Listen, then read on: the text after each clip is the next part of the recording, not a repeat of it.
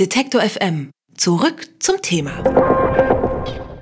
Im März hatte der slowenische Ministerpräsident Miro Cerar sein Amt niedergelegt. Nun hat Slowenien erneut gewählt und dabei eine politische 180-Grad-Wendung vollzogen. Die Parlamentswahlen am Wochenende hat der rechtskonservative Janis Janša gewonnen und sichert seiner SDS-Partei 25 Sitze im Parlament.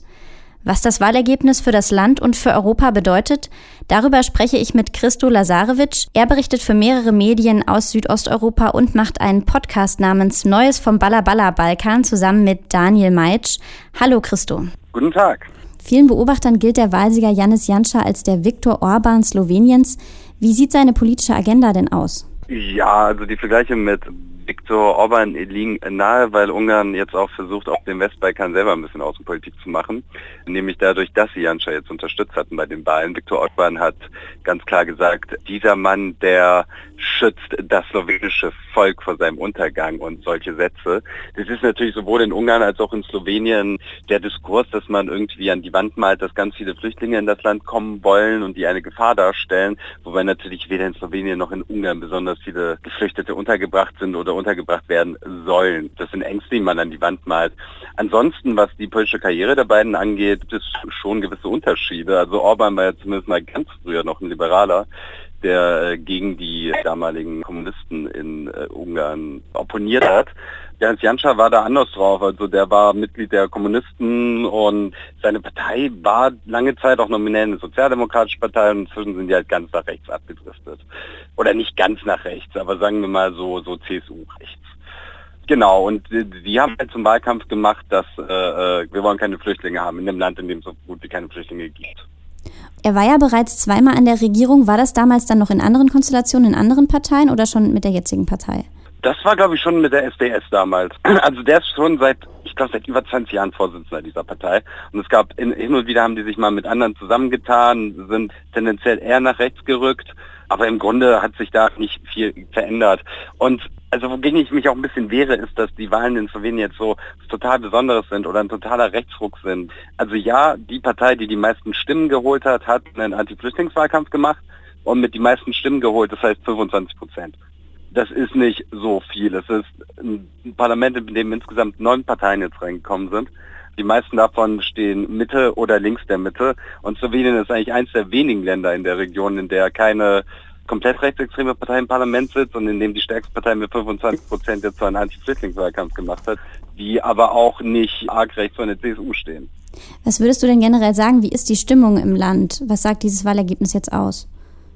Es ist sehr schwierig zu sagen, was es aussagt. Das ist ein bisschen bei den Wahlen in den Niederlanden, wo ja auch so recht viele Parteien ins Parlament kommen, sind alle mit so zwischen 10 und 15 Prozent. Insgesamt sagt es aus, dass man mit so einem Anti-Flüchtlingswahlkampf 4 Prozent dazu gewinnen kann, aber dass man damit keine Erdrutschsiege feiert. Für mich sagt es auch aus, dass Slowenien im Gegensatz zu dem, was teilweise jetzt herbeigeschrieben wurde heute, äh, eben nicht dabei ist, sich den Visegrad-Staaten anzuschließen und äh, dort auch nicht die liberale Demokratie ausgerufen wird und dort auch nicht die Gefahr herrscht, wie in Polen oder Ungarn, dass der Rechtsstaat ausgehöhlt wird. Und wir wissen noch nicht mal, welche Regierung zustande kommen wird, weil die meisten mit Janša nicht zusammengehen wollen. Zweitstärkste Partei ist jetzt die von Marian Šarec der wird manchmal mit Pepe Grillo verglichen, weil er auch Komiker ist. Ich würde sagen, er ist ein bisschen ernst zu nehmen als Pepe Grillo. Der ist eher linksliberal drauf. Dann haben die Sozialdemokraten ihre 10 Prozent. Da gibt es eine neue Linkspartei, die irgendwie ihre 9 Prozent geholt hat. Feders Partei, so Mitte, links, liberal, ist jetzt komplett runtergegangen. Die haben aber auch ihre 10 Prozent. Also das Problem ist halt auch, man weiß jetzt nicht mehr, mit wem zusammengehen soll und die Koalitionsverhandlungen werden schwierig.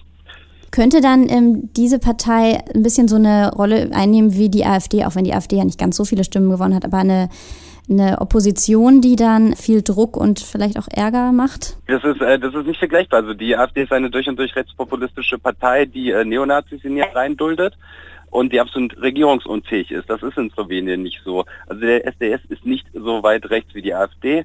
Die haben schon mal eine Zeit lang den Ministerpräsidenten gestellt, der das jetzt auch gerne wieder machen würde. Und der Vergleich äh, hinkt, sorry, aber das ist, das sind zwei verschiedene Ebenen. Okay, dann wird das, also, ähm, das übertrieben dargestellt. Flüchtlingswahlkampf. Ja, also man kann es vielleicht ein bisschen vergleichen mit dem, was Sebastian Kurz in Österreich getan hat, dass er nämlich seinen ganzen Wahlkampf darauf konzentriert hat, wir machen die Balkanroute durch und dass er sich dann nicht zu schade war, mit Rechtsextremen zusammenzugehen in der Koalition. Damit kann man es vielleicht vergleichen. Aber die SDS in Slowenien ist nicht wie die AfD. Das stimmt einfach so nicht ganz. Ja, dann danke für die Klärung. Ähm, und was für ein Bündnis hältst du ähm, für realistisch? Äh, realistisch ist gar kein Bündnis. Also rein rechnerisch hätten die Parteien der Mitte und ein bisschen links Liste. Die Mehrheit, die sind aber untereinander sehr stark bestritten. Und wie gesagt, es sind jetzt vier Parteien, die zwischen 9 und 13 Prozent geholt haben.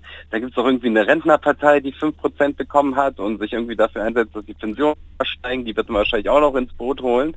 Also es wird sehr, sehr schwierig. Möglich ist entweder, dass irgendwelche Parteien sich vielleicht auch mit der SDS zusammentun, was aber nicht sehr wahrscheinlich ist, oder dass fünf Parteien sich zusammentun müssen in Slowenien. Und was für ein Thema ist, würdest du sagen, in Slowenien am wichtigsten jetzt neben der Flüchtlingsthematik? Gab es noch ein Thema, von dem wir hier in Deutschland vielleicht gar nichts mitbekommen, was dort den Wahlkampf auch noch bestimmt hat?